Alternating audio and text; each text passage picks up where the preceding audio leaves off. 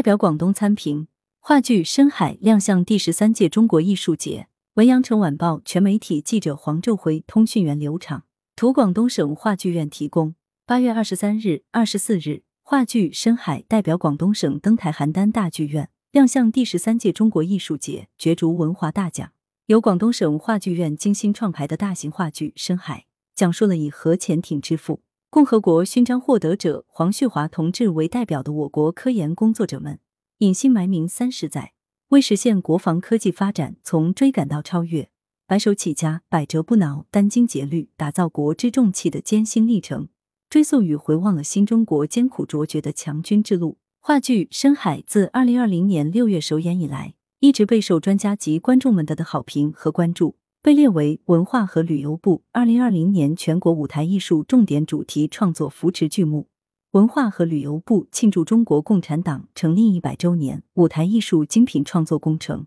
百年百部创作计划重点扶持作品中宣布建党百年主题创作重点跟踪项目。该剧先后荣获第十七届中国戏剧节优秀剧目、第十四届广东省艺术节大奖，并于二零二二年五月入选中国艺术研究院讲话精神照耀下百部文艺作品榜单。该榜单涵盖了毛泽东同志在延安文艺座谈会上的讲话发布八十年以来，中国文艺史上产生的一百部经典文艺作品。今年七八月份，话剧《深海》先后到厦门、宁波、南通、石家庄、北京、青岛等地巡演，吸引近万名观众走进剧场观看，为各地观众奉献出了一场场生动立体的国防尖端科技体验和爱国主义教育课。八月下旬，海军某部还组织官兵进行了在线观看。来源：羊城晚报羊城派，编辑文艺校对：李红宇。